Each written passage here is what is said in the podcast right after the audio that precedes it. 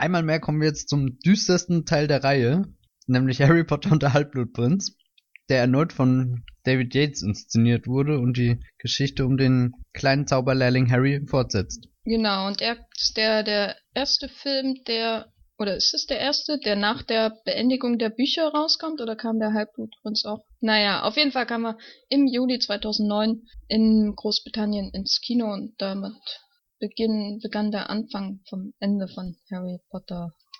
Der ist 153, Das hört sich jetzt gerade sehr negativ an. Der ist 153 Minuten lang. Alter Falter. Und das wirfst du ihm jetzt vor? Nee, aber es ist Harry- auffällig, weil der Film, den David Yates davor gemacht hat, der kürzeste war. Und Ach so. Halbblutprinz dann so viel länger ist. Also der äh, Orden des Phönix war 138 Minuten lang nur. Eigentlich witzig, dass gerade das umfangreichste Buch der kürzeste Film geworden ist und der Halbblutprinz danach, der wahrscheinlich 500 Seiten weniger hatte. Ja, aber das, das, das längste Buch ist ja auch das schlechteste Buch, neben den noch schlechteren Büchern, die danach kamen. äh, Hier, hier ist der wahre Fan. Genau. Warum rede ich eigentlich über diese Reihe? Ich mag das doch alles überhaupt nicht. Insbesondere diese Bücher von dieser Rohling, von der man nie wieder was gehört hat. Nie wieder. Nie wieder, nie wieder. Die ist total Äh, aus den Schlagzeilen ja, verschwunden. Ja, ja. Genau. Man fragt und, sich, ob sie noch lebt. ja, und der Halbblutprinz hat weltweit ungefähr genauso viel eingespielt übrigens wie der Orden des Phönix, also über 900 Millionen Dollar. Obwohl er verschoben wurde, oder? Ist der nicht verschoben worden? das weiß ich gar nicht. Ich meine, der, der sollte eigentlich auch erst zu Weihnachten rumkommen, aber wurde dann, glaube ich, in den Sommer verschoben. Ja, das ist möglich. Aber vielleicht erzähle ich gerade auch nur Schmarrn. Wir werden es nie erfahren, weil wir, wir checken ja nicht unsere eigenen Informationen nach. Also wir reden einfach darüber und tun so, als wäre das so. Also du musst es mit Ja. viel mehr Überzeugung sagen. Genau, also der ist verschoben worden, Leute. Wollen wir über den Film reden oder wollen wir weitere Mhm. Halbwahrheiten über äh, Harry Potter in die Welt hinaus? äh, Nee, lass uns doch mit dem, mit dem Einstieg des Films anfangen. der also, super ganz am Anfang. ist. Super. Genau. So, so seit, spätestens seit der Orden des Phönix ist ja so die Einstiegssequenz schon immer ein kleines Meisterwerk von den Harry Potter Filmen, finde ich. Ja, aber Oder der hat Unterschied. er auch schon in Azkaban angefangen? Genau, aber der Unterschied zu den anderen Filmen, soweit ich mich erinnere, ist, dass die alle mehr oder weniger im Ligusterweg anfangen, so in sich abgeschlossen erstmal, also im Vergleich zu den Filmen davor, während Mhm. der Halbblutprinz ja quasi an das Ende von Orden des Phönix anschließt direkt mit den Szenen mit Dumbledore im Ministerium und der Presse. Ja, er greift das Ende quasi direkt auf. Genau, und dann geht's äh, direkt weiter in schönen Übergängen in das, äh, wie immer, ähm, mit schlechtem Wetter und äh, Todessern gesegnete London, das wir zum ersten Mal seit dem, äh, ähm, ja, dem Besenritt am Ende vom äh, Orden des Phönix, der ja doch sehr beschaulich war, wo sie da durch, äh, über die Themse Über die Themse, ja. Genau, das war alles so abenteuerlich und hübsch und so. Ebenso das damals mit genau und ebenso damals das äh, im zweiten Teil mit dem Auto über London. Das sind alles so eher so Touristenimpressionen, habe ich immer das Gefühl. Und äh, jetzt im Halbblutprinz wird erstmal die Millennium Bridge geschüttelt und Und der gerührt. Trafalgar Square davor. Genau. Und die, die äh, äh, Abgas-Todesser ziehen über London und achten überhaupt nicht darauf, dass man da im Stadtzentrum irgendwie nicht so viel Abgas ablassen darf. Ob die Plaketten haben, da, dass sie da fahren dürfen? In Wahrheit ist? Harry Potter nur eine Parabel über Menschen, die mit, mit schlechten Autos fahren. Genau, war das damals nicht auch fast zeitgleich, dass da diese Sachen mit den Plaketten im Londoner Zentrum eingeführt wurde? Naja, wie dem auch ich sei. bin mir nicht sicher. Äh, es ist ein großartiger Auftakt, ich würde fast sagen, der beste von allen Filmen. Und gerade auch, weil, weil es irgendwie die, die ähm, tollen Sachen nicht aufhören. Also es fängt äh, an mit der äh, äußersten Bedrohung durch die Todesser, die auf einmal die Muggel äh, gezielt ins Visier nehmen und die terrorisieren und an hässlichen modernen Brücken schütteln. Das ist ja auch so der erste Angriff in der Öffentlichkeit. Also bisher war ja die Zauberwelt immer in der Zauberwelt quasi auf Kriegsfuß, aber jetzt wird die Öffentlichkeit involviert. Genau, also im Grunde das, was im Orden des Phönix, diese Ausweitung der Welt auf die, die politische Ebene der Zauberer, das, geschie- das wird jetzt noch weitergeführt auf die, die Muggel, die von den Todessern zent- äh, ins Visier genommen werden. Und danach kommt ja die äh, große Subtextszene der ganzen Serie, nämlich Harrys potenzielles Date am U-Bahnhof wird durch Dumbledore zunichte gemacht. Was, was sagst du dazu, Matthias Schütt? Das ist doch wirklich, also. Seit, seitdem hasse ich Dumbledore auf den Tod. Der hat, er hat's verdient, was am Ende des Films mit ihm passiert. Weil wir, weil wir stattdessen eine Ginny bekommen, nicht wahr? das hätte alles so schön werden können. Ja, aber Dumbledore ruiniert immer mhm. alles. Ja, und vor allem diese Doppelmoral, wie, wie lüstern er die, die L'Oreal-Werbung davor betrachtet. Also ich finde, Dumbledore ist eine wirklich fragwürdige Figur. Ja, ja. Aber wir können ja später nochmal ein bisschen über Dumbledore reden. Hm. Äh, äh, es könnte, hätte durchaus, also daneben laufen können, so auf einmal die reale Welt mit Harry Potter zu konfrontieren, weil am Ende sind das doch Filme, wo Leute auf Besen reiten und äh, lustige Hüte aufhaben und das finden, das, das bringt äh, Yates doch wirklich sehr gut zusammen. Also es ist ein großer Verdienst von ihm, würde ich sagen. Es ist wahrscheinlich sein wichtigster Verdienst, weil er damit ja Cuaron im Grunde weiterführt, der Hogwarts schon viel realistischer gemacht hat. Und was ich auch sehr schön finde, dass dieser Einstieg, ähm, was ja im Buch wirklich nie so geschildert wird, das ist ja vielleicht nur eine Randnotiz oder sowas. Und dass er sich das als, als Highlight sozusagen rausnimmt, also so, so ganz, ganz frei mit der Vorlage umgeht. Ja, ist das im Buch? Beginnt das damit, dass da Ne, es beginnt schon mit Harry und Dumbledore und dann, dass sie sich auf zu Slughorn machen, aber eben das mit der Millennium Bridge wird halt nur mal so, so erwähnt, so dass die Todesser jetzt auch, so weißt du, das, das realisierst du im Buch zu dem Zeitpunkt noch gar nicht, dass die, dass die wirkliche Welt gerade bedroht wird und ich finde, da, da macht der Film schon einen unmittelbar präziseren Einstieg als das Buch. Äh, das hätte überladen sein können, weil jetzt kommen ja, kommt's ja wirklich Schlag auf Schlag. Erst wird äh, die Millennium Bridge zerstört, dann kommt die Sache mit Slughorn. Dann wird Harry's Date zerstört. Genau, fast noch größere Schäden sozusagen für die ganze Serie und vor allem die Zuschauer. Und äh, dann kommt Slughorn und dann kommt äh, ja auch noch der äh, Unbreakable Vow von Severus Snape und Narcissa und mhm. äh, was meine Lieblingsszene in allen Büchern ist. Also das habe ich mir auch immer und immer wieder vorgestellt, als ich das gelesen habe, wie das da im Film aussehen könnte. War dann ein bisschen enttäuscht, aber das hätte auch nie äh, die, die Coolness meiner eigenen Fantasie erreichen können. Aber hier Alan Rickman und Helena Bonham Carter und, und ist da Helen nicht sogar McRory noch Ball mit ja dabei? Ein, ja, na, das ist ja das, was unzählige Fanfic-Autoren äh, äh, inspiriert hat, dass Severus Snape und Peter Pettigrew in einer WG wohnen am Anfang von äh, Half-Blood Prince und das ist natürlich, äh, bietet unglaublich viel Potenzial für Fanfiction. Das verstehe ich nicht. Tja. äh, und dann, und ich finde ja so neben Helena Bonham Carter, die ich ja schon gut finde, aber weiß nicht, ist jetzt nicht die, die hervorragende Schauspielerin in dem Film, außer sie spielt Termine, die sie spielte, worüber wir sicher Aber später nochmal reden später. Genau, ich finde ja auch äh, äh, Helen äh, McCrory, äh, Helena, nee, Helen, nee, wie heißt sie? Halt die. Meinst du Narzissa? Narzissa, meine ich. Helen McCrory. Helen McCrory, ne? Genau. Äh, sie ist ja relativ neu im äh, dem Ensemble. Narcissa war ja irgendwie immer relativ weit im Hintergrund, so mhm. wie ich das in Erinnerung habe. Immer halt die, die nicht so blonde Haare hat wie die anderen Malfoys. Und äh, jetzt, wo Lucius Malfoy ja mehr oder weniger im Arsch ist, wird sie für die Reihe natürlich noch viel wichtiger, bis zum großen Finale im siebten Teil. Und die, hm. die Szene mit äh, Helen McCrory, die ja auch eine hervorragende Theaterschauspielerin ist, und Severus Snape, äh, alias Alan Rickman, ist natürlich äh, wunderbar generell auch sehr schön, dass die, die, die Malfoy-Familie wirklich wieder so eine wichtige Rolle spielt, weil manchmal davor hatte ich gerade bei, bei Malfoy das Gefühl, dass er so auf diese äh, der blöde, böse Mitschüler von Harry reduziert wird. Aber eigentlich ist ja der sechste Teil auch ein starker Malfoy-Film. also wo so, so der absolute Gegenentwurf zu Harrys Familie sind ja die Malfoys. Also quasi, sie leben noch alle, sind böse, sind reinrassig und bla bla bla und äh, es geht ja dann auch im Zug äh, äh, Schlag auf Schlag mit äh, Draco, der auf Harry wartet, mehr oder weniger mit seinem Unsichtbarkeitsdingens da. Gibt's, glaube ich, einen besseren Begriff. Tarnumhang. Tarnumhang. Ich finde Unsichtbarkeitsdingens da viel besser als Tarnumhang. So, so. Das wird sich durchsetzen. Ich muss nur die ganzen deutschsprachigen Harry Potter Wikis äh, umschreiben. Heimlich. Äh, Bist ja, du da nicht eh schon längst Admin? Natürlich, deswegen ja.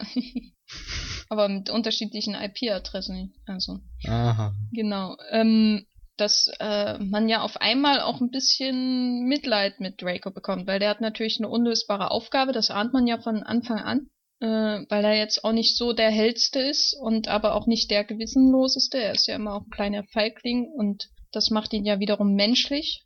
Die Welt von außen bricht ein äh, und dann geht's aber trotzdem weiter nach Hogwarts, wo es doch recht ja rosa-rot zugeht, oder? Also es ist ja doch nach dem Auftakt denkt man ja schon, oh Gott, jetzt jetzt sterben alle und jetzt bricht das große Chaos aus, was natürlich dann erst im späteren Teil passiert, aber ähm, ist doch sehr viel Teenie-Kram, der dann auf einmal die Zügel übernimmt. Ja, vor, vor allem nachdem im fünften Teil ja Hogwarts in sich auch schon mal so komplett zusammengebrochen ist und die Schulordnung durch eine Diktatur und so ersetzt wurde, ist die Atmosphäre ja jetzt richtig wie so, so eine Schulfamilie, so wie ich mir eine Schulfamilie vorgestellt habe. Alle reden immer davon, ich wusste nie, was das war, bis ich Harry Potter 6 gesehen habe. Eine Schulfamilie, das klingt ja furchtbar. Ja, das klingt richtig furchtbar. So eine, so eine Idealisierung von einer Internatserfahrung oder was? Schloss Einstein genau. mit Magie. Äh, einerseits spielt die Schulfamilie ne, schon eine große Rolle, wenn man so, also um jetzt den Begriff aufzunehmen, der mir immer noch Schauder über den Rücken äh, bringt, aber andererseits äh, ist in dem Film ja auch die Isolation äh, von einzelnen Mitgliedern ein zentrales Thema. Also insbesondere natürlich Draco Malfoy, der irgendwie immer so im Hintergrund und in der Seite lungert und durch die äh, intradiegetische Rahmung immer so getrennt wird von allen anderen, die so viel Spaß haben oder zusammen sind. So viel Spaß haben. Ja, äh, wird Malfoy ja wirklich getrennt, als selbst von seinen eigenen äh, Bros. Mhm. Er wird quasi vom Mobbing-Täter zum Mobbing-Opfer. Naja, nicht nur Mobbing. Ich glaube, das ist einfach das Pro Problem, dass der Film mit einem sehr erwachsenen Auftakt äh, anfängt, aber Malfoy ist der Einzige, der dieses Erwachsene, also er muss ja die Aufgabe erledigen, sonst ist seine mhm. Familie ähm, dahin. Ne? Er kommt damit in diese Schulwelt, die völlig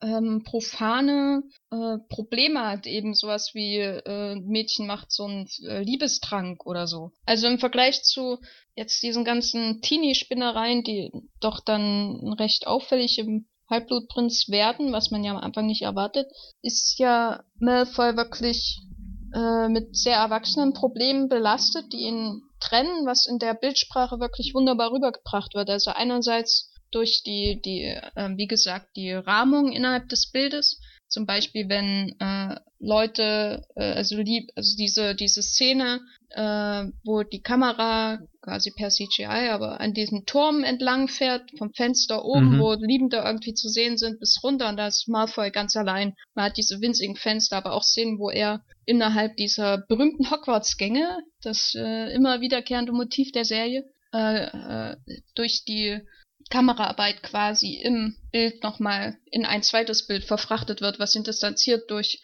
äh, von den anderen Schülern. Und das ist ja, ich weiß nicht, insofern, also ich glaube, ohne den, ohne den Malfoy-Subplot wäre mir der ganze Pubertätskram auf die Nerven gegangen. Äh, bei den Büchern geht mir das zum Beispiel richtig auf die Nerven manchmal.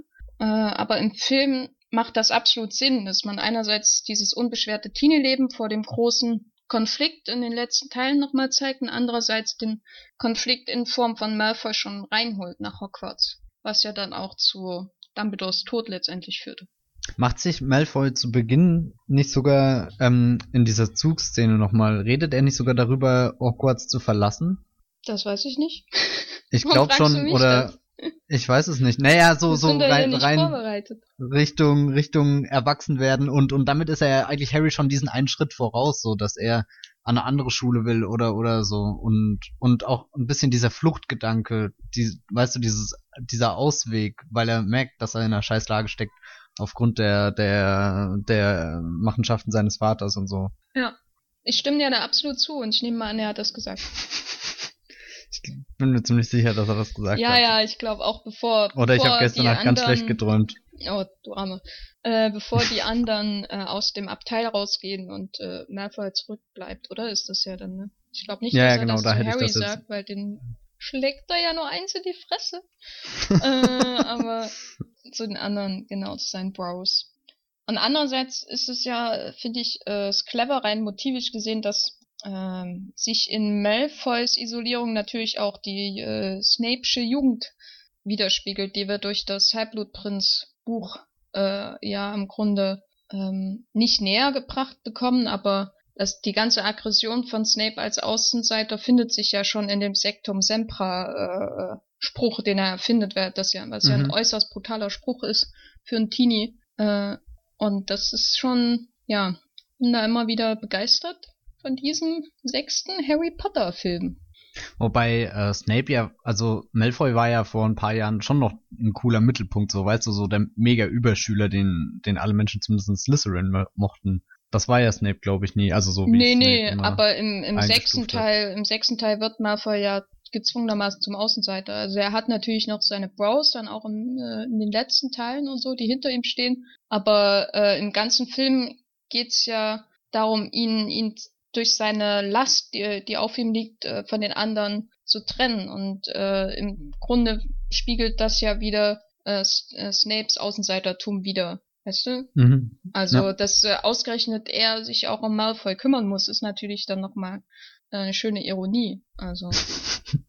und dass äh, Harry äh, durch den ganzen Quidditch-Kram natürlich viel beliebter geworden ist und und auch Ron durch den Quidditch-Kram beliebter geworden ist. Ja, der Quidditch-Kram. Was sagst du denn zu dem ganzen Ron-Hermine-Kram in dem Film? Och, wann, ich weiß nicht, ähm, das gehört ja auch so zu dieser Teenie High School Musical Romanzen Teil zum Film und am Anfang mochte ich den auch nie, aber jetzt als wir den das letzte Mal gesehen hatten, weiß nicht, fand ich einfach irgendwie sympathisch. Das war so wie als schaust du eine Serie schon seit so und so vielen Jahren und und lebst so richtig mit den Figuren mit und kannst es dann auch mal ertragen, wenn sie zehn Minuten absoluten Nonsens machen gegenüber dem, was eigentlich wichtig ist. Ja. Die Vögelchen um den Kopf waren trotzdem ein bisschen zu viel, oder? Ach, keine Ahnung. Mochte ich. Ich muss sagen, ich habe das auf jeden Fall alle Fälle lieber als die Szene, in der Ginny Harry die äh, Schuhe zubindet. Wo ich zu, na, hm. dann, äh, dazu habe ich äh, nur äh, drei, äh, Buchst äh, fünf Buchstaben notiert. Ne, die Szene im. Erzähl. Und zwar Mutter. Weil das ist natürlich, also, ne, und so. da ist sehr viel, äh, in dem ganzen Film sehr viel äh, drin, was Freud, glaube ich, ganz ausgezeichnet begeistern würde. Insbesondere ja. natürlich die Dumbledore-Harry-U-Bahn-Szene und die Ginny-Harry-Schuh-Szene. Guck, so was gibt es zwischen Ron und Hermine nicht. Das ist doch auch schön. Ja, die sind halt doch eher gleichwertig, als äh, hm. dass der eine vom anderen äh, knien muss und äh, ihm die Schuhe zubindet, was irgendwie voll creepy ist, aber äh, whatever. Ich muss auch sagen, dass die, die Dynamik so zwischen den Schauspielern in diesen mega kitschigen Szenen immer funktioniert, es sei denn Harry und Ginny schauen sich an und dann dann wirkt es als, als, keine Ahnung, hätten sie sich zum ersten Mal am Set von Harry Potter und der Stein der Weisen gesehen. Ja, aber es ist halt das Grundproblem der Serie, ne? dass man mit sehr, sehr jungen Menschen anfängt äh, und die dann hofft darauf, dass einer, irgendeiner von denen dann Talent entwickelt. und ich glaube, bei vielen funktioniert das auch. Also insbesondere natürlich äh, Rupert Grint, ähm, mit Abstrichen auch Emma Watson. Reden wir nicht über den Hauptdarsteller, aber ich rede gleich über ihn. Äh, aber bei Ginny ist es natürlich Moment, einfach, du redest, du, du machst kein Bashing da draus, du redest. Kann, ja, ja, ich habe ja was Positives über Daniel Radcliffe zu sagen, aber da, so, um, ja, um, den, um die Spannung aufrechtzuerhalten, äh, zögere ich das noch ein bisschen voraus. Und äh, bei Ginny ist das natürlich voll in die Hose gegangen. Das ist einerseits, glaube ich, das Problem, aber andererseits ist auch die, die Konstruktion dieser Beziehung schon in den Büchern kaputt, beziehungsweise unvollständig, weil Ginny nie auch eine An ansatzweise die Persönlichkeit bekommt, die meinetwegen Cho Chang oder so hat, die du, hm. also wo du denkst, das ist eine eigenständige Figur, die hat eigenständige Ziele, während Ginny ist immer nur die kleinere Version von Molly und irgendwie ein bisschen cleverer als ihre Brüder und das ist es dann aber auch. Alles, was sie von Anfang an im zweiten Teil, wo sie eingeführt wird, was ja wiederum diese parallel zum sechsten Teil hm. ähm, in sich birgt, was äh, worüber wir ja noch reden können, alles, also das ist wie wenn, ich weiß nicht, das ist wie so ein Fanfiction-Müll, weißt du, das Mädchen, das schon immer ihren größten Held vor Augen hatte und dann wird sie älter und heiratet ihn, alles und glücklich, obwohl er eine Halbklatze hat, so. Äh, das ist halt so, das ist halt so, so, ja, ist nichts Befriedigendes dabei, außer man ist irgendwie ein Schipper von den beiden und äh, beherbergt irgendwie einen Blog bei Tumblr, keine Ahnung. Das ist so, also rein dramaturgisch ist in der Beziehung nichts, was irgendwie Spannung erzeugt oder so. Äh, insofern kann man äh, der Schauspielerin nicht nur die Verantwortung aufbürden. Hm. Oder siehst du da irgendwelche positiven Momente in der Beziehung von den beiden? Nee, je länger ich über die Beziehung zwischen beiden nachdenke, desto unwichtiger wird sie. Ich meine, im siebten Teil ist ja Ginny auch, ist es wirklich eine Überraschung, wenn Harry nach Hogwarts zurückkommt und ihr in die Arme fällt so und du denkst dir, was? Ach so. Habe ich irgendwas verpasst? Ja, und ach nee, im sechsten Teil gab's ja tatsächlich diese Szene, wo sie sich geküsst haben und dann wie gestört durchs brennende Strohmaisfeld gerannt sind. Ja, ich habe mir dazu auch nur äh, notiert, äh, nimm meine Hand. Und dann, äh, äh, äh, das sagt sonst nur Dumbles zu ihm. oh. Ich glaube, du steckst aber auch ein bisschen zu tief in den Theorien der Fanfiction. drin. Ja, verstehe ich auch. Das ist deine Schuld. ja, absolut. Aber ich äh, möchte In jetzt, meiner Harry Potter Welt ist noch alles in Ordnung. aber ich möchte jetzt auf jeden Fall mein positives Wort zu Daniel Radcliffe ablassen. Und zwar lautet das, es sind eigentlich zwei, Du kannst dir viel Zeit lassen.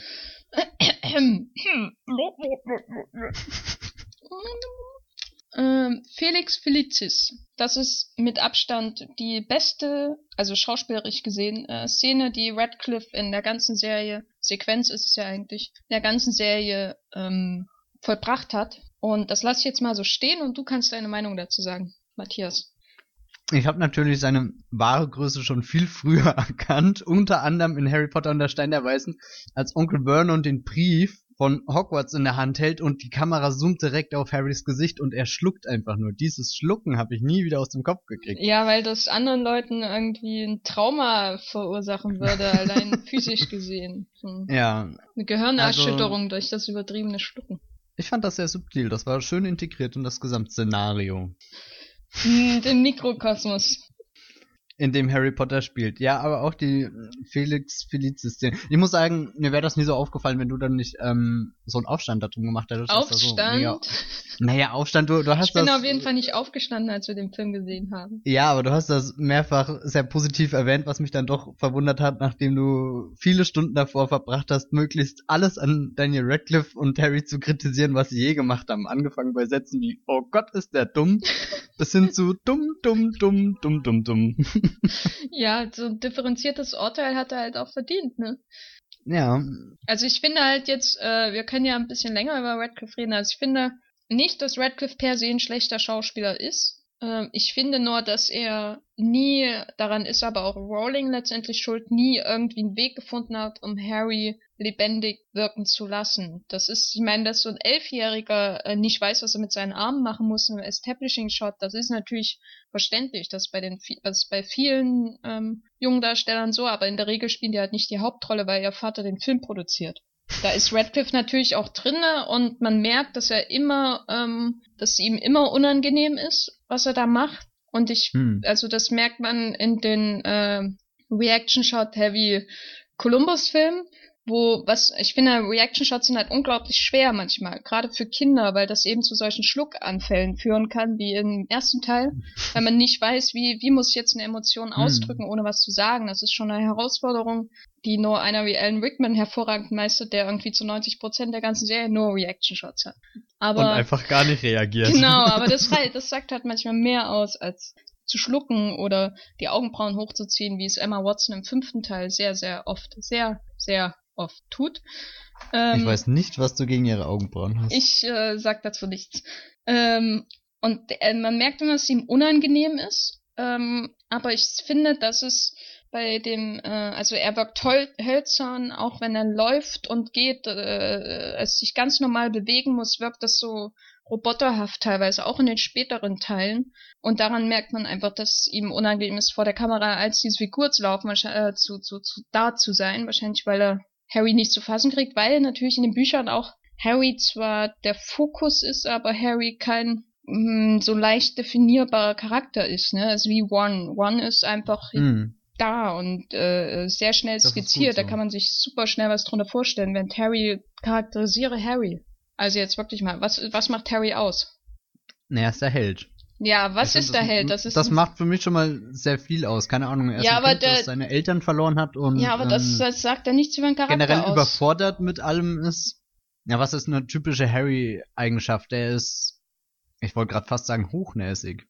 Naja, das ist ja eher Nee, sein wirklich. Vater. Ja. Also ich finde, ein Held ist, Held sein ist keine Charaktereigenschaft. weißt du, der Auserwählte zu sein oder so. Der, der Junge, der überlebte, halt. The Boy Who Lived.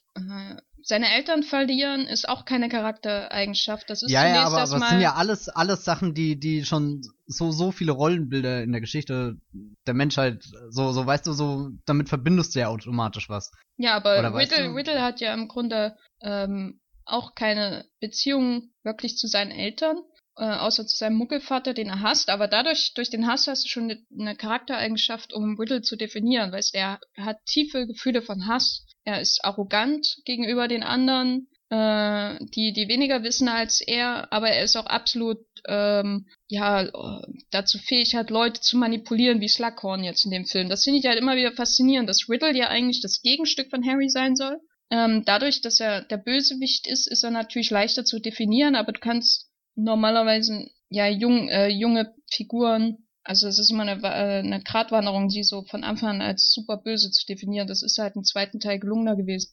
Auf jeden Fall ist er natürlich äh, sind die ganzen Variablen, die seine Existenz halt begründen, also die Figuren, die sie, wie sie sich zu ihm verhalten. Es geht alles nahtlos über in die Art und Weise, wie sein Charakter geformt ist. Also man kann sich Riddle vom zweiten Teil an absolut gut vorstellen als Junge und wie er dann älter wird und selbst wenn das nicht gezeigt wird, weißt du, das meine ich. Und bei Harry hast du ähnlich Koordinaten. Ähm, er hat den Reichtum im Hintergrund, äh, von dem er am Anfang erfährt. Er hat die schreckliche Kindheit bei den Dursleys. Er hat das Problem, äh, oder die, den Verlust seiner Eltern und diese neue Welt, die er erfährt. Aber wie ist Harry? Ich meine, selbst Frodo Er kann ist man. gutherzig, er ist tapfer, würde nie irgendwas Eigennütziges machen. Na, das, dem würde ich schon widersprechen. Ja, und was denkst du gerade? Na, äh, ich habe schon manchmal das Gefühl, dass Harry, Bücher Harry zumindest, die, das Trimagische Turnier doch irgendwie ganz geil fand. Ah, okay. Weißt du, also das, äh, er, Ja, ja. das ja auch, er ist ja auch der Quidditch-König, weißt du, das sind so Sachen, die, äh, wo man sich vorstellen könnte, dass er die Aufmerksamkeit liebt, aber das wird natürlich nie auf, aus, äh, aus äh, so richtig ausformuliert, erst recht nicht in den Filmen, wo das diese ganze, dieser ganze Aspekt natürlich in den Hintergrund gerät, dass Harry teilweise halt irgendwie der beliebteste Dude in der Schule ist und dann in der nächsten Szene wieder der unbeliebteste, aber er ist ja eigentlich schon, ist nicht so beliebt wie sein Vater, aber ich weiß nicht, ich finde es halt schwer, Harry auf irgendwas jenseits von Klischees festzulegen als Aber ist Figur. nicht das Schöne an der Harry-Figur, dass sie vielleicht so, so in Anführungsstrichen unbeschrieben ist, dass sich dann jeder in sie hineinversetzen kann und sie einfach annehmen kann und dann kann man sie sich so zurechtformen, wie man will und in das Abenteuer einsteigen über ihn. So quasi erst nur das Medium. Das finde ich halt gerade nicht, weil es kein, kein allein auf seine Perspektive zugeschnittenes Buch ist oder keine allein auf ihn zugeschnittenen Bücher. Man hat ja durchaus mal ab und zu auch mal andere Sichtweisen, weißt du, also andere Mhm. Point of Views quasi. Ja, Äh, und ich weiß nicht, ich finde, in- dass, dass äh, in all den Büchern Rowlings, Rowlings, ja, sie hat schon verhältnismäßig gut geschafft, Harry irgendwie ähm, ja als Figur sinnvoll zu beschreiben. Also es ist nicht so, dass er er ist nicht Jon Snow, nicht völlig, auch wenn ich die beiden immer gerne vergleiche. hm. Äh, aber äh, weh. Ich finde, jenseits von, ich muss jetzt hier den Tod akzeptieren, macht er kaum eine Wandlung durch in all den Büchern. Also er ist, finde ich, nicht unbedingt interessant. Und ich finde, sie lässt aber auch zu wenig Freiheit, um dem Zuschauer eine Deutungshoheit über Harry zu überlassen, weißt du? Also dazu ist er dann schon wieder zu exklusiv auf Harrys Awesome, Alter. Also ich weiß nicht, ich finde es halt Hm. immer so, so krass, dass die Nebenfiguren von Rowling gerade ganz besonders toll ähm, umschrieben werden äh, in wenigen Wörtern lebendig werden und Harry ist immer nur da. Und insofern ist es Harry, einfach nur Harry. genau äh, Sagt er schon im ersten Teil. und insofern passt natürlich dann die Beziehung zu der nicht viel aussagekräftigeren Ginny dann wieder wie Faust aufs Auge, aber es ist schon ein bisschen schade. Also hm. ich weiß nicht, vielleicht hätte ich mir auch einfach, also ich kenne andere Fantasy-Romane, wo der Held wenigstens wirklich große ähm, seelische Hindernisse zu überwinden hat, die manchmal auch aus seiner eigenen Persönlichkeit entstehen, manchmal aus dem Ring, den er auf um den Hals trägt, weißt du, wie im Herr der Ringe, wo Frodo wirklich in Versuchung gerät und scheitert im Grunde. Spoiler. Äh, und wenn, wenn Gollum nicht wäre und Sam, dann wären sie halt wirklich, also vor allem Gollum, äh, dann wäre die ganze Mission in den Arsch gewesen, nur weil Frodo halt äh, in dem Ring nachgibt. Oder halt bei RC Romantrilogie beziehungsweise Tetralogie, die mit Quadrologie, was auch immer, äh, die mit völlig unsympathischen Protagonisten beginnt, der erst sich überwinden muss und zu sich selbst finden muss. So, so, so eine Entwicklung, die bei Fantasy-Romanen zu erwarten ist, die gibt's bei Harry Potter nicht. Außer dass er einen Tod akzeptieren muss. Und das ist so ein abstraktes Ding, das, ja, toll. Ja, aber was ich eigentlich, ich bin jetzt wieder so böse äh, zu, zu J.K. Rowling, was ich eigentlich sagen wollte, ist, dass Daniel Radcliffe in Felix Felicis vor 20 Minuten habe ich, glaube ich, diesen Monolog angefangen, äh, ausgezeichnet ist. Ausgezeichnet. Also was, was, was genau ist da der, der, oder was macht er da, was dich da so vom Hocker haut? Zieht er die Augenbrauen hoch? Wie nein, oder, nein, oder? eben nicht. Er, er legt diese ganzen, äh, also er ist nicht völlig ohne Manierismen oder so, aber er legt diese ganze Ungewissheit über seine Figur, die man manchmal wirklich spürt in seinem Spiel, in seinem Line-Reading, in seiner in seiner Mimik, insbesondere aber auch eben in seiner Körperhaltung und so, seiner Körperkontrolle, was unglaublich wichtig ist beim Schauspielen. Die Art und Weise, ob Schultern hängen oder nicht, ob sich Arme bewegen oder nicht, ob man gerade steht oder äh, nicht. Weißt du, sind so kleine Sachen, die, die zeigen, ob ein Schauspieler auf der Leinwand entspannt ist oder nicht, ob er in sich oder die Figur auch, ob er in sich ruht mhm. oder nicht, ob er darüber nachdenkt, was er spielt oder nicht.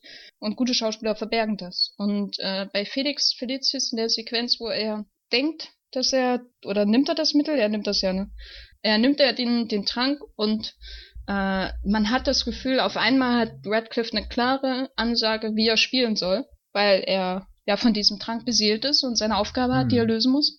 Und auf einmal fällt, äh, äh, ist er völlig befreit und geht los. Nicht nur, weil er die ganze Zeit lächelt, dumm, blöd, äh, äh, da, da durchstolpert und ihm alles gelingt, sondern weil er als Schauspieler ein Ziel hat, dass er, dem er nachgehen kann. Und ich glaube, das fehlt bei vielen Harry-Szenen einfach.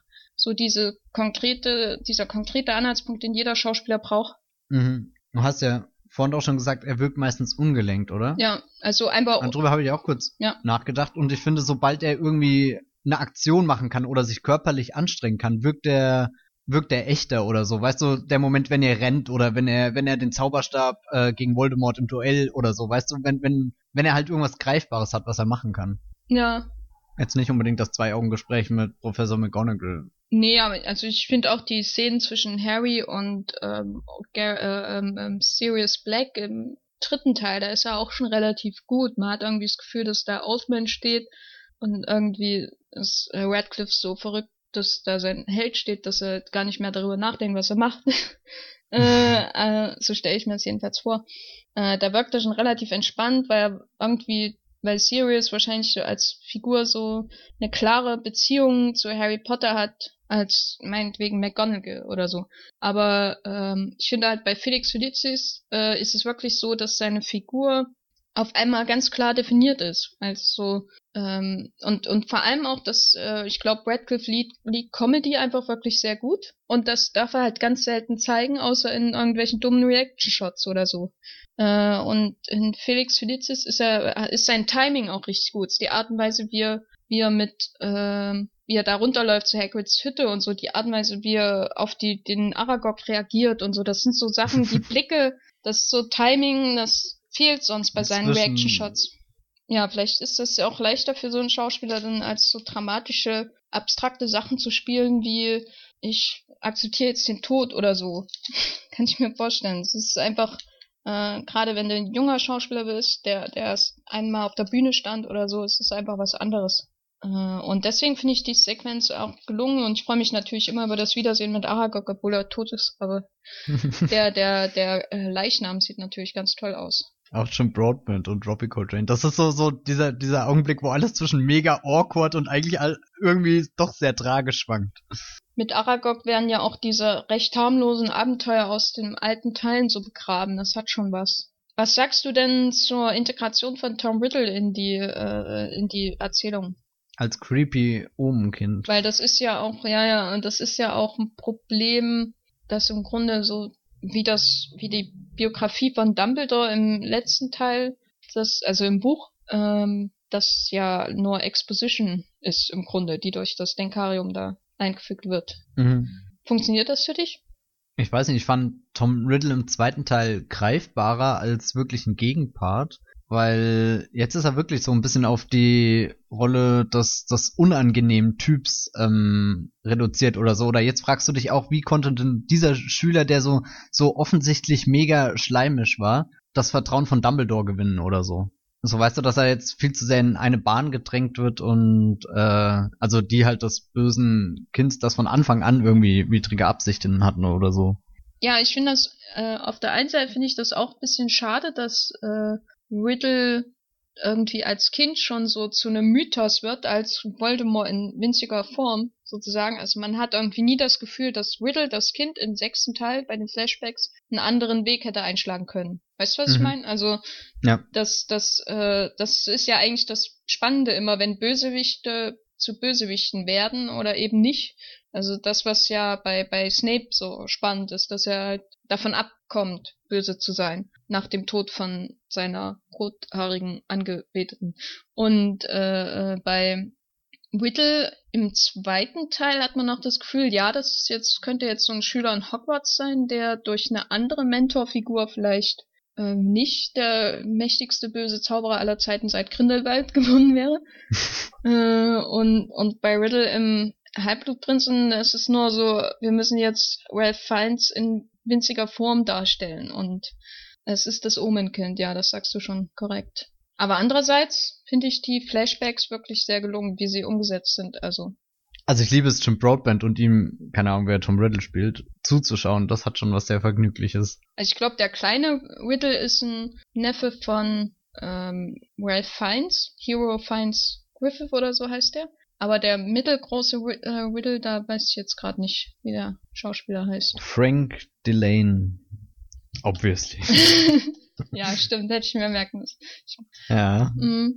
Ja, also äh, was mir gefällt, ist, wie die, die Flashbacks in die Ästhetik des ähm, sechsten Teils quasi eingebunden werden. Also der Film hat ja schon äh, der Mise en scène äh, ist ja schon sehr in sich verschachtelt, hat, äh, wie gesagt, die intradiegetische Rahmung, hat aber auch so partielle Weichzeichner, um Sachen hervorzuheben, also was man dann im Kampf zwischen, in Sektum Sempra, Kampf zwischen Malfoy und Harry in der ähm, Toilette, was irgendwie cooler klingt als ist, aber äh, in dem Herrn, in der Ich finde, das ist schon ziemlich cool. Mädchentoilette oder was auch immer das war.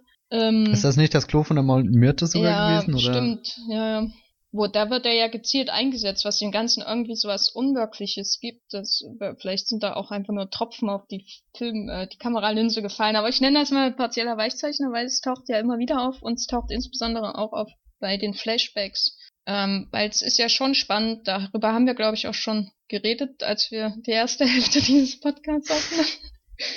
äh, ist ja schon spannend immer wieder, wie ähm, über so einen langen Zeitraum dann die einerseits die Denkarium-Sachen, aber auch so normale Flashbacks und so, wie das alles ästhetisch eingebunden wird bei einem Wechsel von Regisseuren und Kameramännern bei jedem Film im Grunde, außer jetzt halt beim letzten, aber selbst der Halbblutprinz hat ja einen völlig anderen Look als der Orden des Phönix. Der ähnelt ja doch, ähm, also der Halbblutprinz ähnelt ja doch eher den späteren Film als allen Filmen davor, aus vielleicht dem Guaron. Und ähm, er hat ja ein sehr, teilweise sehr warmes, bei den Teenager-Sachen sehr warmes, äh, äh, beigen äh, Ton, viele Erdfarben bei den Teenager-Sachen und so weiter. Und, und äh, aber auch den äh, Slughorn-Szenen zum Beispiel und den Szenen Hagrids Hütte, während die Malfoy-Sachen alle sehr kühl und äh, eher so in Blautönen gehalten sind. Halt so, als würde er beständig durch den Slytherin-Keller lurchen. Was ich auch bei der Ästhetik schön finde, dass äh, die Übergänge, das hat, war ja schon bei Cuaron so, dass die alle so thematisch verknüpft waren, zum Beispiel durch das Uhrenmotiv und so. Und jetzt schon beim Halbblutprinzen hat man den äh, Einstieg mit mit den den grauen Wolken, was dann übergeht in die in die äh, in die äh, äh, Rauchschwaden der Todesser oder was auch immer das ist, was sie hinterlassen. Und und dass es immer so so so ein Nebel ist, der quasi den ganzen Film verbindet. Und das ist ja auch schon interessant. So die Frage nach, wer ist der Halbblutprinz und diese allgemeine Unsicherheit und alles passt thematisch sehr schön zusammen, auch dann visuell.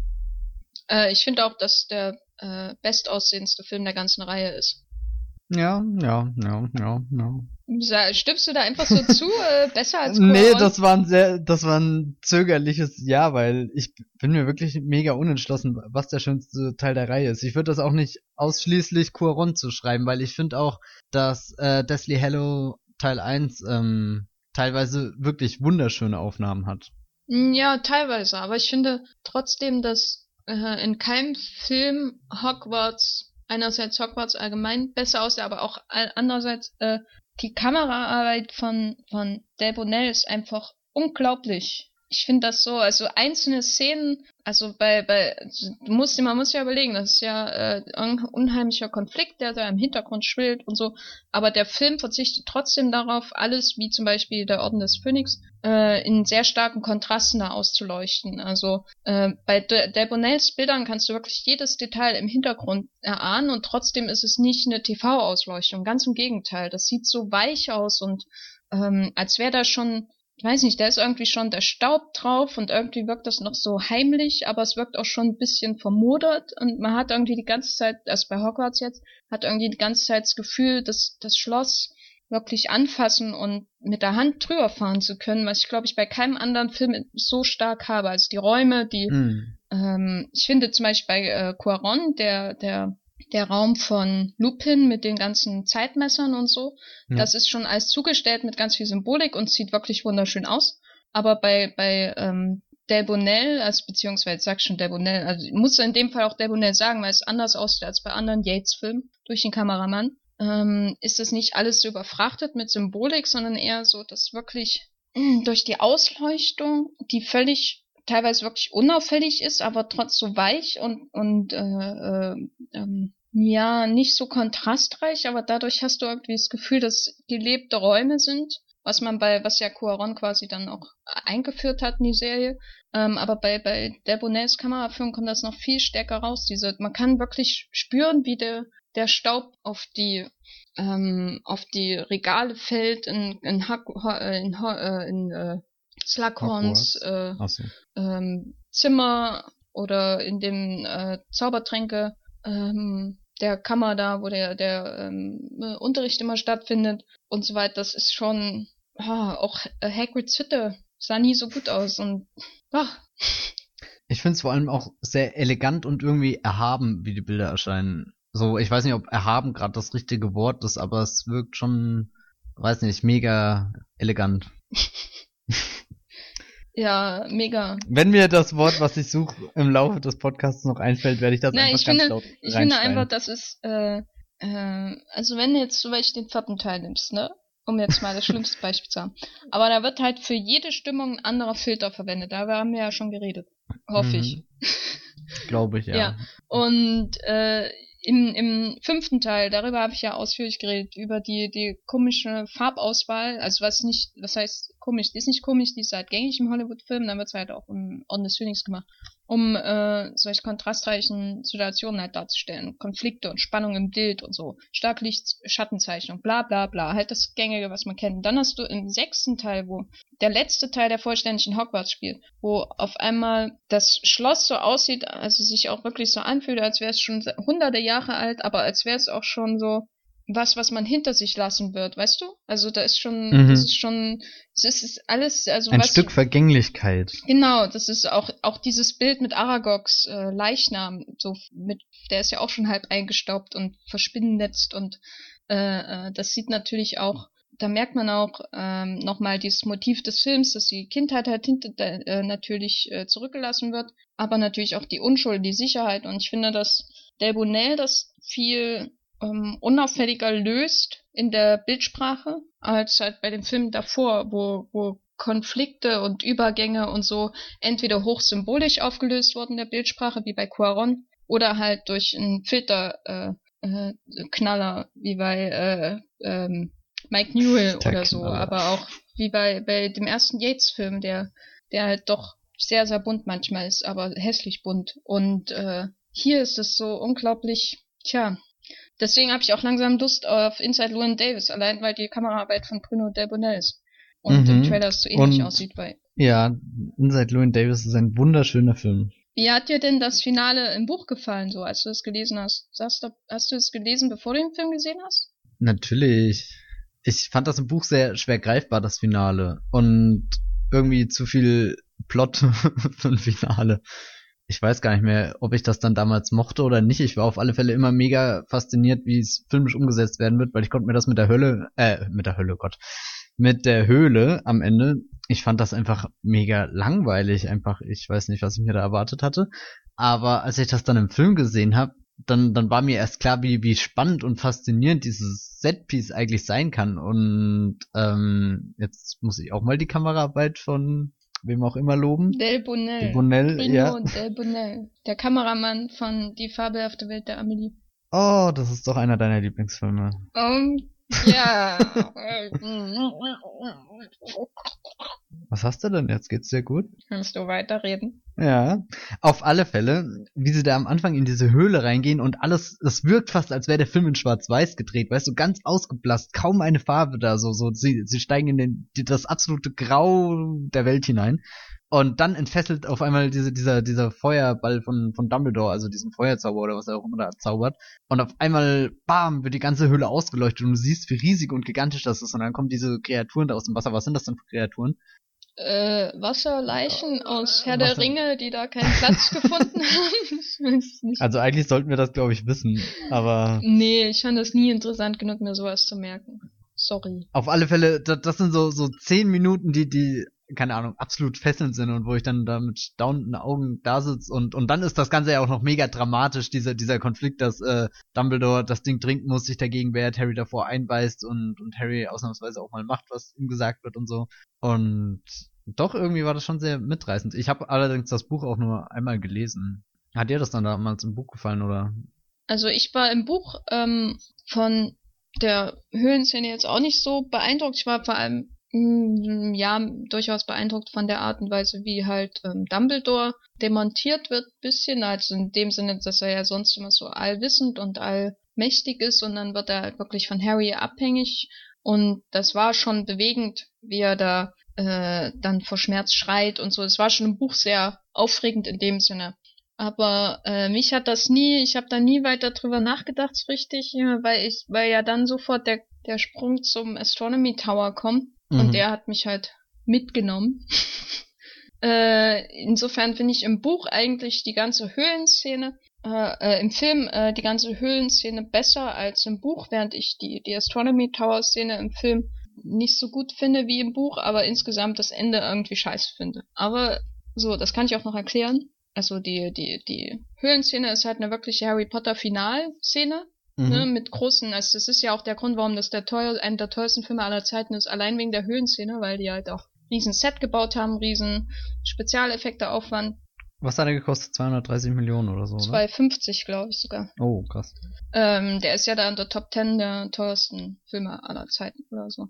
Ähm, Mhm. Wegen dieser Szene, das wird immer so begründet. Und ähm, die Szene ist wirklich gelungen. Ich finde, dass, dass, dass die, die Ausweglosigkeit für Harry, wenn er auf einmal von Dumbledore mehr oder weniger allein gelassen wird, der halt da trinken muss und so, äh, das wird schon sehr gut dargestellt und ich finde es auch gruselig und die ganze Sache, aber der Astronomy Tower Kram dann später, der ist für mich zu durchsichtig irgendwie inszeniert. Also man hat da nie das Gefühl, dass es äh, Snape, dass Snape wirklich böse sein kann. Oder wie ging dir das? Naja, ich habe das so hingenommen, wie es ist, weil ich wusste ja, wie es weitergeht.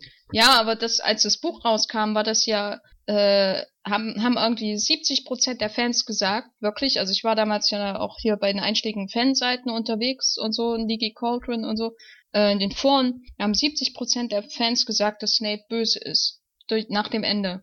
Und dann ging's so los mit den Fantheorien. Ja, aber dieses bitte, bitte Severus oder so, was Dumbledore dann sagt, das könnte Mhm. doch bedeuten, dass Snape äh, gut ist und dass das alles ein Plan ist. Und dann ging es so los mit den Theorien. Das Problem von einem Film ist natürlich immer, dass er dieses Bitte, Bitte ausformulieren muss, im Sinne von, es muss ein Schauspieler da sein, der das spielt und betont, wer du im Buch, du hast die Beschreibung, wie, wie J.K. Rowling beschreibt, wie Dumbledore es sagt, aber da ist immer noch sehr viel offen, was in Mhm. deiner Fantasie überbleibt. Also im Buch wird das so als bittend halt beschrieben, aber das kann unglaublich viel bedeuten. Ne? Es kann bedeuten, ja, bitte töte mich nicht oder halt bitte tu es halt, ne? wie es dann da letztendlich war. Und im Film ist es, finde ich, ziemlich eindeutig gespielt. Oder irre ich mich da? Ja, es ist eindeutig, aber mich hat das nie gestört, ehrlich gesagt. Aber das ist doch ein Riesenmysterium gewesen. Für mich war das nie ein Mysterium. Für mich war Snape eigentlich immer böse. Hä? Aber das ergibt ja jetzt keinen Sinn. Naja, bis zu dem Zeitpunkt, wo Teil 7 dann rauskam. Also bu buchtechnisch gesehen. Snape war doch, also ich fand ihn cool, aber war für mich nie auf Harrys Seite. Wirklich? Ja, so rein meine. Du warst einer von den 70 Prozent.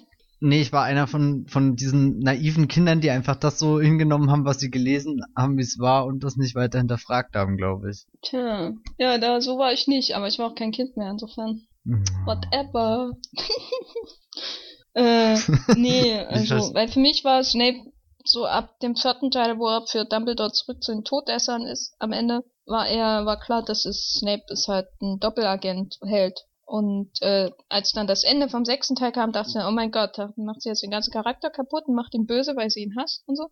Und dann habe ich mich ganz schnell diesen 30% angeschlossen, die sich da in irgendwelchen wilden Fan-Theorien verloren haben, die ja dann auch korrekt waren. Aber cool, wie findest cool, ja. du denn die Szene auf dem Astronomy Tower? Ich mag viel lieber das, was danach passiert, wo sie äh, dann über das das Feld rennen, äh, da weiß schon runter zu Hagrids Hütte und Harry ihn dann hinterher schreit, Snape und so. Und genauso habe ich mich damals gefühlt, als ich das gelesen habe.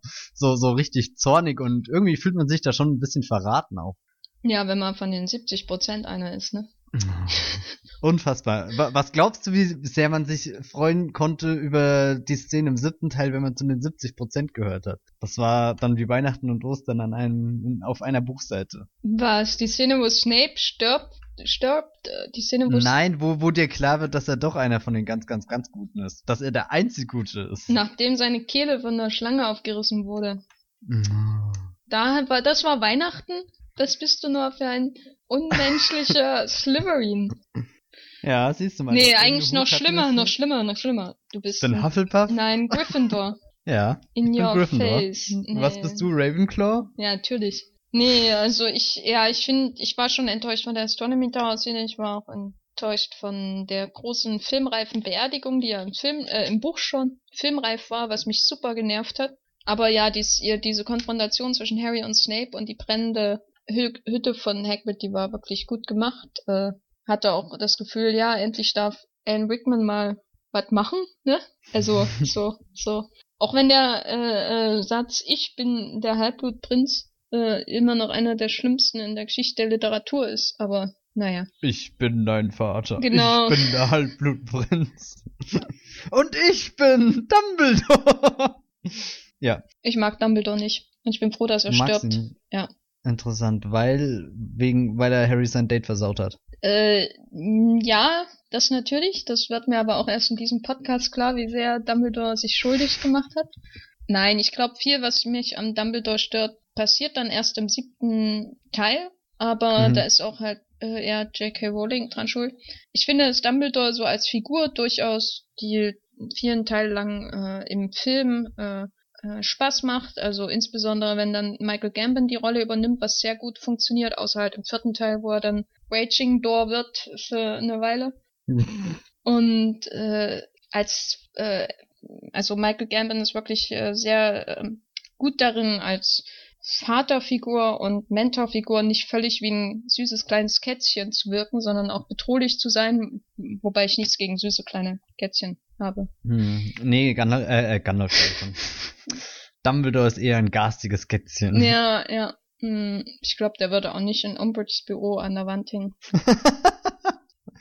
Wo hast du das, auf welchem Tumblr hast du das äh, gesehen?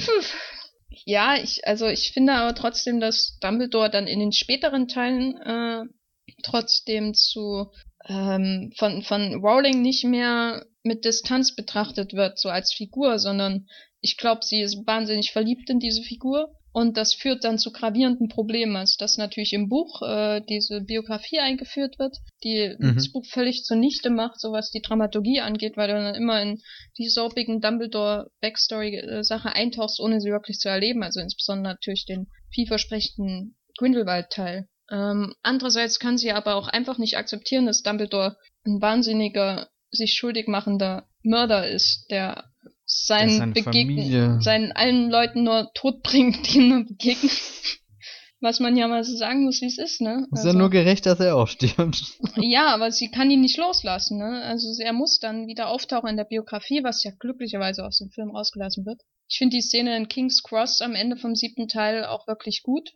Aber, Was? na, hier, ähm, die Traumszene, Szene, wo äh, im, Afterlife, weißt du? Ach so, die auf King's Cross. Ich, ja, ja. Ja, natürlich die. Ich dachte gerade die ganz am Ende auf King's Cross. Nein, die würde ich niemals gut finden.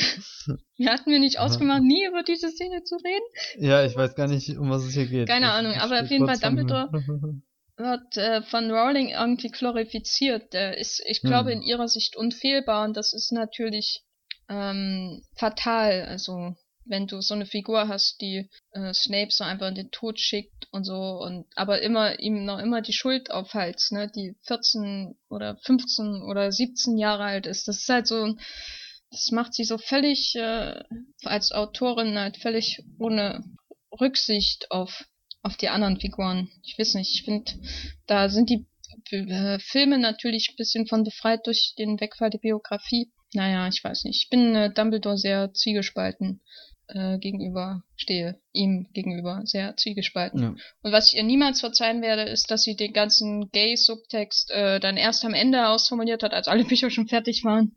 Das ist, hätte so viel, ja, ne, dass sie einfach sagt, ja, Dumbledore ist schwul, äh, nachdem die Bücher Hm. raus sind. Das ist so mh, nichts sagen. Sie hätte so viel bewirken können, wenn sie eine zentrale Mentorfigur in der erfolgreichsten Buchreihe aller Zeiten schwul macht und stattdessen hat sie ihre äh, äh, heterosexuelle weiße Welt halt äh, vollständig äh, die ganzen sieben Bücher über. Das ist halt Mhm. schade. Sehr viel halt einfach ja verloren dadurch, glaube ich, was Harry Potter irgendwie auf eine nächste neue Ebene hätte heben können in der kulturellen Bedeutung. Ja, aber das kann man natürlich dem Film nicht vorwerfen. Insofern bin ich froh, dass sie Michael Gambon als Ersatz genommen haben, als äh, Richard Harris gestorben ist. Ich glaube, er macht, er hat, macht seinen Job über weite Strecken gut. Aber ich bin dann auch immer froh, wenn er tot ist. Also, die Figur. Mhm. Ja. Was ist deine Meinung zu Richard Dumbledore? Harris, ja, ich mag Luna Lovegood mehr. Was ist deine Meinung zu Luna Lovegood? Die hatten äh, eine Löwenmaske im Film auf. Das übertrifft alles, was Dumbledore je machen wird und machen kann. Gut, damit ist der Podcast dann beendet. Hast du denn keine Meinung zu Dumbledore oder willst du jetzt noch eine halbe Stunde über Luna Lovegood reden? Lieber über Luna Lovegood reden. Ich weiß nicht, ich, mir ist Dumbledore irgendwie gleichgültig. Ich fand, keine Ahnung, er war halt so, so eine funktionale Figur immer. Ich hatte äh, früher einen Freund, der hat sich mega drüber gefreut, dass er auch tot ist. In den Büchern dann, was ich auch nie unbedingt verstanden habe, dieser unfassbare Hass auf Dumbledore, weil dazu habe ich ihm, glaube ich, immer zu viel Kredit zugeschrieben, weil er doch irgendwie so wichtig ist für das, was Harry im Lauf der Zeit erreicht und so, aber das würde ihn ja auch wieder nur auf so einen funktionalen Typ beschränken und nicht unbedingt auf auf eine, eine emotional spannende Figur. Insofern bin ich, keine Ahnung, ich will da keine Position einnehmen und, und Dumbledore verurteilen oder nicht. Okay, Lass, ich lass dich da ganz allein mit deinem Dumbledore-Hass. gut. Na dann äh, wollen wir zum Ende kommen äh, vom Halbblutprinzen. Hast du noch irgendwas, was du ohne Dumbledore hast von dir geben möchtest? Ja, habe ich schon erwähnt, dass Luna Lovegood eine Löwenmaske aufhat. Nee, sag's ruhig nochmal. Ich finde das wirklich bemerkenswert, dass Luna Lovegood eine Löwenmaske aufhat. Gut. Ähm, ich finde es bemerkenswert, dass der Film existiert und freue mich darüber. Naja, ich werde meine Meinung zu dem Film so abschließend dann erst nach dem Ende von äh, unserer Besprechung von allen Teilen äh, sagen, aber möchte zum Ende noch äh, auf jeden Fall die Kameraarbeit von Bruno Del Bonnet noch mehr herausheben und sagen, dass der Film äh, ja doch sehr gut ist, sehr gut, trotz Mhm. seiner Plus- finalen Probleme. Plus ähm, zur Kamera äh, Nicholas Hooper, der hier schon wieder wunderbare Musik gemacht hat. Ja, in seinem zweiten und letzten Einsatz für die Reihe. Ja. Aber hat er Mit ganz so viel Jazz und, und sonstigen Sachen. aber hat er so ein, Hm? er hat nicht nochmal so ein eingängiges Thema ähm, in die Reihe gebracht wie in seinem ersten Einsatz, oder? So, sehr naja, viel nichts mehr, was Recycling. sich, was sich so, so mega durchgesetzt hat, aber ich finde, der, der sechste Teil lebt von so einer ganz eigenen Musikwelt, die sich wunderschön an dieses Nebelmotiv anpasst, weil ganz viel so, so Chöre und so, so, weißt du, dieses ha da da, oh Gott, ich sing lieber nicht. Äh, ihr hört euch den Soundtrack an und werdet wissen, was ich meine. Nee, ich finde, der hat so, so, so, ein ganz so eine ganz zerbrechliche Filmmusik, der Film, das ist sehr schön.